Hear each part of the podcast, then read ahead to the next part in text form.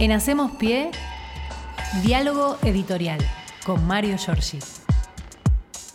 Hola Mario, buen día, ¿cómo, va? están, compañeros? ¿Cómo va? ¿Qué Muy tal, bien, Fernando, muy Axel? bien. Feliz cumpleaños a Matías. Sí, señor. Acá, este, Estamos festejando. Está llegando a la mayoría de edad.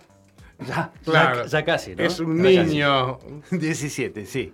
Bueno, acá estamos, eh, día lluvioso, viernes, este, pareciera que termina una semana muy caliente, Mm. Eh, porque es la semana que nos dio los números de la situación inflacionaria en la Argentina y este, ayer sobre todo, más que el miércoles, cuando se conoce el costo de la canasta básica de alimentos, que está casi sobre acercándose a los dos dígitos, ¿no? 9% de aumento, que es este, el escenario más complicado que tiene, a mi juicio, el gobierno nacional.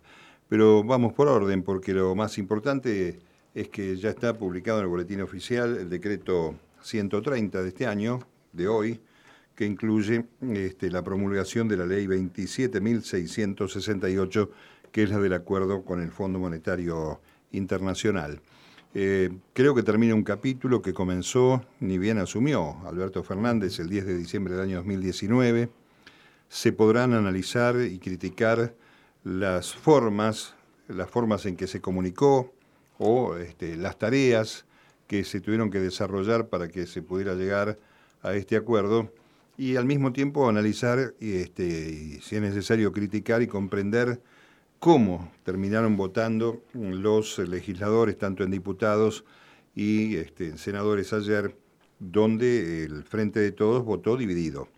Eh, en ese marco, obviamente, hay una gran cantidad de literatura, sobre todo ayer cuando la portavoz este, dijo que la vicepresidenta no le contestaba los eh, mensajes a... Sí. Y no, uno no entiende por qué se comunican estas cosas cuando había aclarado previamente que de las relaciones personales no habla. Claro, ¿con qué Y- necesidad, no? Y, este, y sí había una relación política, y la verdad que parece ocioso o es intencional para sumar este, más dificultades a un escenario que es complejo, no porque este, estén mirando todos o estemos mirando el panorama electoral del año 2023, que es preocupante, obviamente, sobre todo nosotros que hemos vivido tantos años en crisis, somos gente grande, eh, pensar que se vuelva a repetir un proceso neoliberal a partir del año 2023, eh, creo que debe preocupar por lo menos a buena parte de los argentinos. Lo cierto es que con el gobierno en estas condiciones,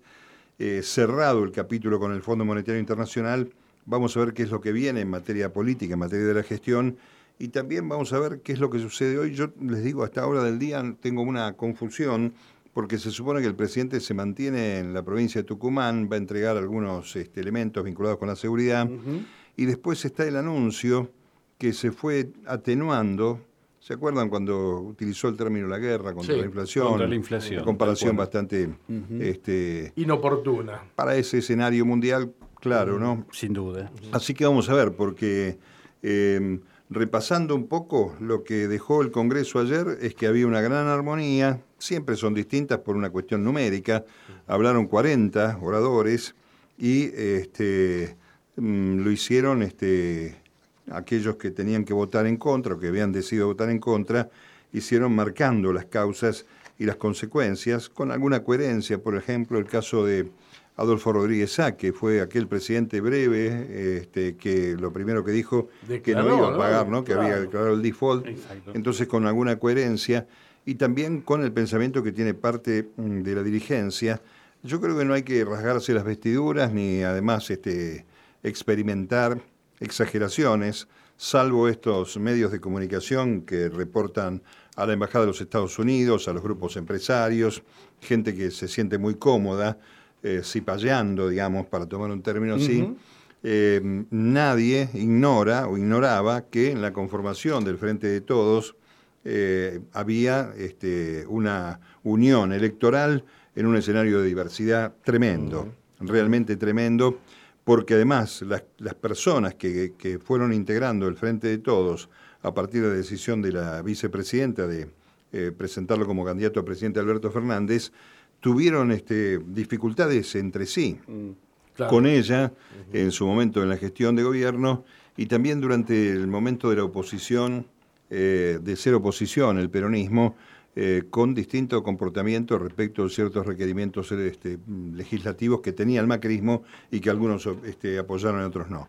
Lo cierto es que, bueno, el gobierno tiene este instrumento que quería, ahora se abre un desafío para saber si efectivamente este instrumento no entraña ajuste, no entraña una modificación previsional y este, el tema de los salarios, em, pero eh, está el tema de la, de la revisión trimestral que el fondo empieza a hacer son 10 durante 30 meses, cada tres meses va a venir esta auditoría, por eso los que votaban en contra señalaban que se resistían, primero a, legitimar la deuda del macrismo y segundo a, esta suerte de cogobierno en mm. materia económica.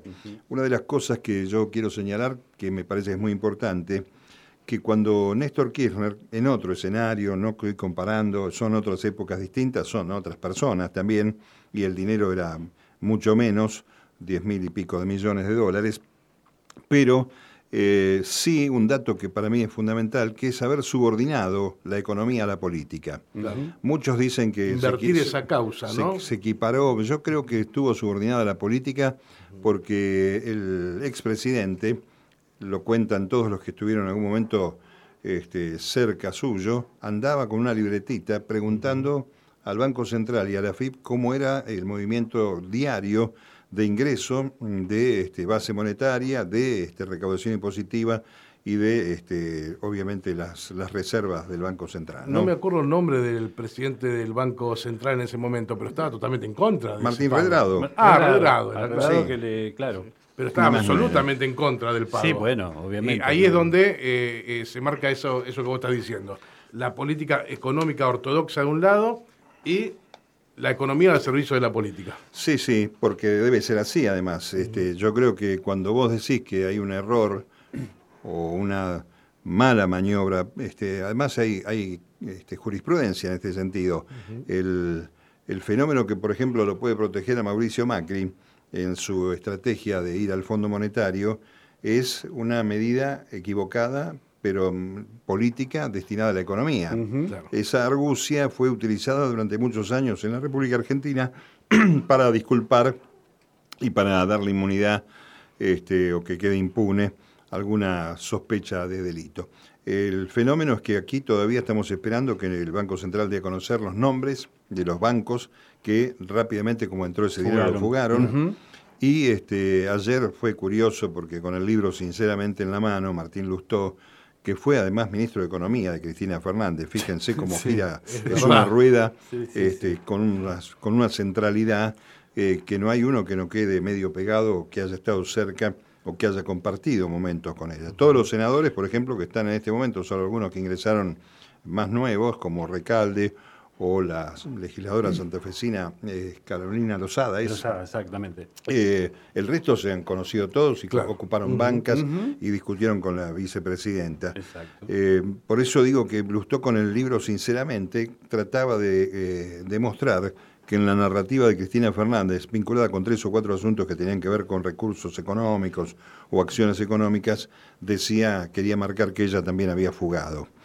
Em, en la sesión se la vio 20 minutos temprano al abrir, el himno nacional y demás, se la vio 20 minutos después a las 19 y este, Claudia Abdala de Zamora, que es este, la presidenta provisional del Senado, eh, condujo el tramo final de la votación y la sentaron bien para que practique a Lozada, eh, que es, es, curioso, pero es, un buen dato, ¿no? Son tres mujeres las que conducen mm. el Senado de la Nación este, en la presidencia, primera, segunda, eh, perdón, primera y segunda, y la presidenta, obviamente, Cristina Fernández. Eh, mm, terminó tranquilo, terminó Mayans, que es un tipo eh, muy inteligente, campechano, formoseño, deben viajar con Naidenov permanentemente a su provincia y a Buenos Aires eh, cuando vienen al Senado, pero este, con una parsimonia absoluta y mucho humor les dijo este, todo lo que habían hecho, el reperfilamiento, la utilización de esa terminología, para decir que nos estaban endeudando, que estaban devaluando, y reconoció que efectivamente iban, eh, volvíamos mejor, dijo, pero todavía no lo logramos, aunque mucho más malo es que si vuelven ustedes van a hacer lo mismo, pero peor. pero más rápido. Más rápido, exactamente. Eh, Que ya lo que- prometieron, Y eso ya lo dijo este, Mauricio Macri. Yo la verdad creo que es poco probable que sea el candidato de ese espacio de la derecha Macri, porque cuando uno mira la intención de voto que tiene, la imagen negativa supera ya el 70%. Pero la Argentina Es la Da para Argentina. todo, Nos ¿no? da Es la sorpresa. Sí. Bueno, les decía, el presidente de la Nación este, entregando algunos patrulleros, algún equipamiento de seguridad en Tucumán y el día clave, que parece que no va a ser tan clave. Todavía no tenemos idea si va a haber un mensaje desde la Casa Rosada al mediodía, pasado el mediodía, o a las 18 o a las 20. Pero tampoco sería este, lo más importante. Tal vez lo más importante sea saber eh, si, como dicen algunos, eh, se descarga mucho anuncio en el área de Julián Domínguez, con lo cual estaríamos hablando efectivamente de subir la alícuota de las retenciones eh, para los productos derivados de la soja, aceite, harina, del 31 al 33%. Se habla de una ampliación del programa Precios Cuidados, precios máximos para productos de primera necesidad y un fideicomiso para las verduras, las verduras frescas, que es donde se registra el número más El insólito de aumento. aumentos, ¿no? Increíble. Te lo comentaba ayer, este, creo que ayer lo, lo comentábamos. Uy, Los productores de La Plata que hacen tomate te dicen, me dan 500 mangos por cajón. ¿Cómo pueden vender después Creo a que el, 400 el- pesos el, el kilo? cajón no llega a 11 kilos, si no me equivoco, ¿no? El tomate, bueno, depende del tamaño. Este, Pero, pero a vos te lo cobran 400 mangos el kilo después. Sí. O sea, ¿quién se queda con la renta extraordinaria en el medio? ¿Qué es el verdulero de la esquina de mi barrio? Es posible. ¿Es el que la, es el que, que la transporta? ¿Quién se queda con esa Es posible renta? que sea el verdulero, porque en esa eh, actividad no hay tanta intermediación, no hay tanta logística. Claro, Va, son 60 kilómetros. van con su camioneta o van al mercado central, a Tapiales, Yo y creo- este, van a vender allí el, el, este, producto, ¿no? Este, Sí. Yo creo que cualquier excusa sirve. Es cierto, hay problemas estacionales con las verduras frescas. Bueno, sí, siempre Eh, los hubo. eh, pero- no- Pero no bajan cuando es la estación. Un kilo de morrones está más o menos lo que un kilo de carne. este, es algo realmente insólito. Y, y yo comparto con lo que dice Mario esto de, de que las verdulerías pueden ser un poco este el, el foco de atención, digamos, de estos aumentos, porque porque en mi barrio, por ejemplo, en una cuadra hay tres verdulerías. Los precios varían hasta 100 y 150 claro. pesos. Claro. pero ¿cómo? Claro. ¿Qué pasó? Hay una voracidad desmedida de, Sí, de tener claro. una rentabilidad este, y además que tiene una característica efímera, ¿no? Por si vos bajás, ¿qué haces con la verdura del día anterior? Este, tenés que ir bajando Claro. porque obviamente empieza a perder calidad y este, sería bueno entonces eh, tener un pequeño margen de ganancia, no tan grande, y poder este, sacar, despachar toda la mercadería fresca como corresponde. Pero esta es la lógica de un capitalismo que aquí no practicamos, este, y la verdad que lo marco esto, no, no tengo nada contra los verduleros, cada uno tiene derecho a hacer lo que quiera, pero eh, es- es el comercio de proximidad, es la carnicería de barrio, es el verdulero, esto que estamos diciendo, el que tiene un contacto directo con los sectores que tienen menor poder adquisitivo. Es cierto. Eh, Imaginemos eh, que un jubilado va con 200 pesos a una verdulería y no trae prácticamente nada. este, eh, hay que pensar que todavía las, las jubilaciones, si hubieran tenido alguna, alguna levantada, alguna remontada desde el año 2019 para acá, hablar de 32, 33 mil pesos la mínima, es decir, que estamos con la gran mayoría de los jubilados debajo de la línea de pobreza. Esto no se puede tapar. Bueno, vamos a ver qué, qué anuncia, si habla hoy el presidente de la Nación.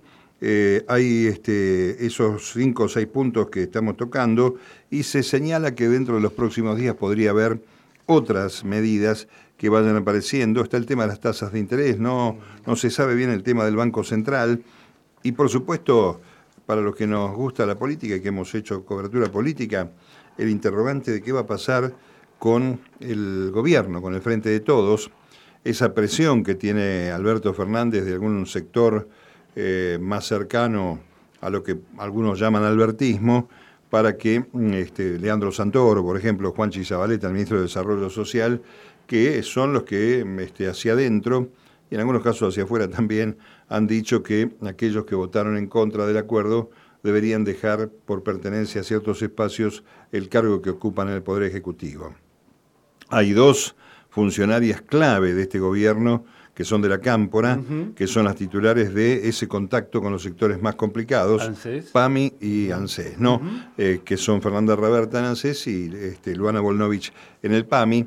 Y después está Guado de Pedro, que este, podríamos ponerlo cerca de la presidenta, sí, tal cual. También Axel Kisilov, pero se han mantenido este, acompañando. No ha habido. Por eso digo que si hay una casa de brujas interna en una segunda línea o tercera línea, sería muy bueno que el presidente y la vicepresidenta mm, este, limen alguna aspereza, zanjen, o si realmente hay una ruptura, que efectivamente lo hagan público y que se trabaje desde otro lugar. Sí. Porque este, esas señales de la, de la superestructura de la conducción del Frente de Todos, cuando uno las lleva a niveles estratégicos de gestión, eh, trae aparejada una cantidad de dificultades enormes. Claro. Imagínate que hay este, representantes de... Son 20 partidos los que integran el Frente de Todos, pero hoy, obviamente hay dos espacios eh, que son fuertes, que, que, digamos, que, que forman parte del peronismo, el Frente Renovador o lo que llamamos el kirchnerismo, y ahí este, y, y en el medio este, flota Alberto Fernández,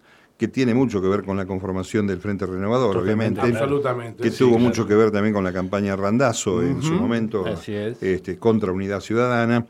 Así que, eh, a ver, eh, todos esos, este, esas marcas, digamos, de viejas heridas, parecen que este, afloran permanentemente. Imaginemos que hay cinco o seis funcionarios de distintas corrientes que integran el Frente de Todos resolviendo cuestiones de gestión en escenarios donde hay que responder a la gente.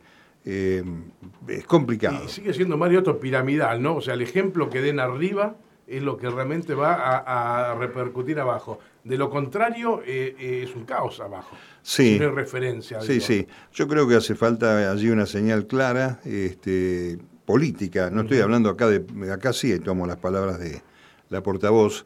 Eh, señales políticas claras, porque además, eh, con relación a lo que se votó con el acuerdo del Fondo Monetario, les viene muy bien la situación interna del Frente de Todos a los opositores para descargar mm, este, críticas a la vicepresidenta, al acuerdo, a la- y, y ol- y hacernos o tratar de hacernos olvidar eh, que mm, este, el proceso que acompañaron ellos durante 2016, 2015, 2019 es el que dejó buena parte de esta inercia que hoy tenemos que pagar nuestros nosotros, nuestros hijos, nuestros nietos y no sabemos cuánto tiempo más va a seguir, ¿no? Y esconden su propia interna, Sí, por Mario, supuesto, también, ¿eh? por Salió supuesto. Carrió ahora a, a romper de vuelta. E- Es, típico, lo de Carrió ya estamos acostumbrados, ¿no? Sí. Como si no hubiese conocido nunca a Macri. Pero ellos tienen Parece un- que lo descubrió hoy. Tienen un jugador más que son los medios dominantes, Ah, sí. que juegan este, desde la falsa independencia y son parte integrante del modelo que apoyan. Así que vamos a ver qué sucede con eso, porque efectivamente uno no lo tiene permanente porque las preocupaciones son otras, pero aquí hay una, una necesidad del radicalismo, por ejemplo, de escaparse de esta suerte de condena de estar pegado al PRO, de ir buscando en alguna interna, como pasó en la provincia de Buenos Aires entre Manes y Santilli, por ejemplo, este, reiterar esa interna para la gobernación en el 23 y qué pasa con los precandidatos eh, que hay de uno y otro lado, con aspiraciones a ir hacia una este, candidatura presidencial. Bueno, eh, es un viernes movido en la espera de lo que pueda pasar, saber si le va a ir bien al gobierno, que sería señalar que nos va bien a todos, o si le va bien con el fondo nada más, y eso significa que vamos a tener que ajustarnos los cinturones.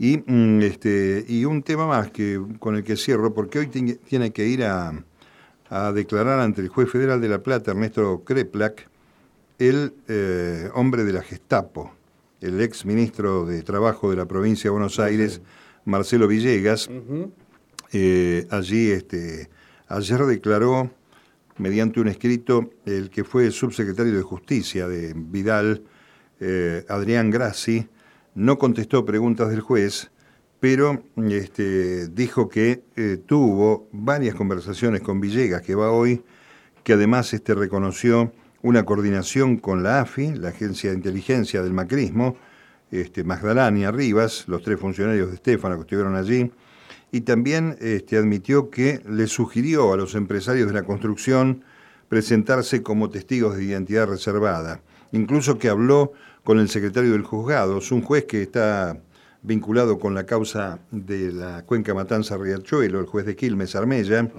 que tomó la causa cuando no le correspondía, porque en realidad es una causa federal para el juzgado de La Plata, es, un fenómeno de los que llamamos forum shopping, ¿no? El juez que elige uno donde va a estar más o menos tranquilo. Por eso no es casual que todos estos funcionarios, más allá de contestar con este, por escrito, o en todo caso veremos hoy si Villegas contesta, viene todas las causas que involucran a exfuncionarios del macrismo, del vidalismo, como se llame, con la intención de que termine eh, tratándose en Comodoro Pi, donde tienen un territorio amigo. Eh, ¿Por qué la causa? Bueno, porque la mesa judicial, que en todo caso es este, lo que destapa esa cañería sucia de los sótanos de la democracia, diría el, el presidente, es que la reunión se hizo en la sede del Banco Provincia en la Ciudad de Buenos Aires. Pero atentos con esto, porque al igual que en las embajadas, el Banco Provincia en la Ciudad de Buenos Aires es territorio bonaerense. Y además es un sitio que fija este, por ley el gobierno de la provincia de Buenos Aires como sede alterna para que el gobernador atienda cuestiones este, allí eh, de gobierno. ¿eh? ¿Te tocó ir a ese edificio alguna vez? Sí, muchísimas veces. Muchísimas veces, sí. Te digo, me, no me palparon de milagro. Para entrar ahí no solamente tenía que dejar en, una ventanita que era al principio mi documento, que me lo canjeaban por un cartoncito con un número, tenía que dejar mi documento ahí, es decir, yo estaba, eh, me, me retenía el documento, me preguntaban a qué iba, si tenía cita, lo chequeaban, es decir, llamaban al lugar donde yo tenía que ir para ver si realmente me estaban esperando. O sea, pensar que no sabían que habían ido a colocar las cámaras, que a la postre nos mostraron lo que ocurrió, ese es, el primer encubrimiento, son los tres días, ¿no? Tomar el permiso para instalar, hacer la reunión y un tercer día para desinstalar. Está clarísimo que estaba todo bien, bien, bien en conocimiento de las autoridades. Al menos a mí me parece que, debería ser así. Ya te digo, no pasa nadie, ¿eh? No, no, no. los invito a, a, todo, que, intenten cruzar el Con mucho control, todo con una, con una este, control biométrico. Bueno, la última. Eh, ¿Será que a partir del lunes se buscará un acuerdo entre precios y salarios? Porque después que terminó el Consejo del Salario el miércoles, Alberto Fernández llamó a los empresarios y a los eh, dirigentes sindicales para encontrarse eh, con el presidente el próximo lunes. Yo no sé si es en Olivos o si es en la Casa Rosada. Lo cierto es que el gobierno había inducido, se están cerrando paritarias no inferiores al 40% en la República Argentina y el gobierno había inducido más o menos a que esa cifra sea la que se maneje. Vamos a ver si aquellos que cerraron sobre el 40 o un poco más del 40 zafaron porque a lo mejor se viene un acuerdo de salarios y precios, una armonía, buscar una paz social eh, para este, para este, parar un poco este, esta espiral inflacionaria. Yo lamento señalar, la experiencia indica que mm, salen todos contentos, se abrazan, se saludan y las primeras declaraciones que los empresarios hacen en la puerta de la Casa de Gobierno desmoronan toda la expectativa siempre. Esto forma parte de la historia argentina, así que me parece que este, o tiene una herramienta para usar o no la tiene el gobierno nacional o no la quiere usar. Eh, yo creo que es hora de también en eso ponerse los pantalones y decidir de qué manera se va a frenar el fenómeno este grave que tiene la, Argentina de una este, inflación que todavía no ha registrado lo que sucede con la guerra entre Rusia y Ucrania y está ya sobre el 5 puntos para el mes de marzo en las mejores estimaciones. Así que, bueno, este, se cierra el viernes con la herramienta que buscaba el gobierno, y con este, las otras que estamos esperando todos los demás, todos los argentinos, para eh, saber cómo se frena la inflación. Bueno, Mario, muchísimas gracias por este diálogo editorial. La seguimos el lunes. Gran fin de semana. Igualmente, ¿eh? pásenla bien. En Hacemos Pie, diálogo editorial con Mario Giorgi.